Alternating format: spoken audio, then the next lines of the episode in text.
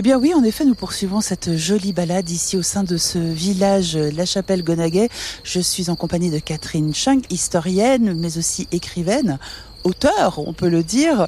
Catherine, autre petit patrimoine à découvrir non loin d'ici, c'est le fameux euh, lavoir de Merlande. Alors, faut savoir que la création euh, des lavoirs, c'était aussi une véritable prise de conscience collective de l'importance de la salubrité publique et aussi des principaux euh, élémentaires d'hygiène. C'est important d'avoir ces lavoirs. Ah, tout à fait. Et d'ailleurs, il y avait une loi de, en 1851, donc c'est vieux, qui accordait une subvention aux communes qui allaient construire des lavoirs. Bon, à la chapelle, ça s'est construit plus tard. Alors à Merland, euh, vous dites qu'il y a un lavoir à voir. En fait, non, il n'est plus à voir. Il n'est plus à voir. Voilà, parce qu'en fait, euh, donc euh, Merland était un village assez important, donc ils ont voulu construire un lavoir. Et la commune a construit ce lavoir sur le, un terrain privé qui appartenait à une dame qui était propriétaire du domaine du prieuré. En fait, pas de l'église, mais mhm. autour. Et il y avait une source qui est juste à côté de l'église, très proche, qui était utilisée par tous les habitants du autour. Donc la commune a, construit ce lavoir et tout le monde l'a utilisé euh, sans problème.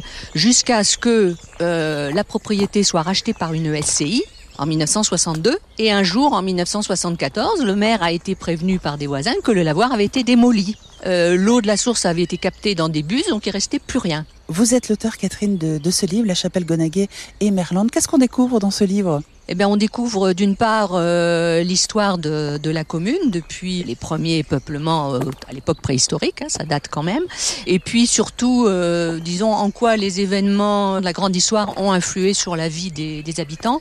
il y a ensuite toute une partie sur les villages avec leurs richesses et les habitants qui ont vécu depuis qu'on a des, des sources, sur les services à la population, sur voilà toutes sortes de choses. Avec une jolie église. Avec deux belles églises en fait puisqu'il y a l'église du bourg de la Chapelle et il y a l'église de Merlande qui sont toutes les deux belles, je trouve. Et si vous aussi vous voulez découvrir ce petit village, la Chapelle Gonaguet, eh bien faites comme Catherine et moi, on poursuit la balade.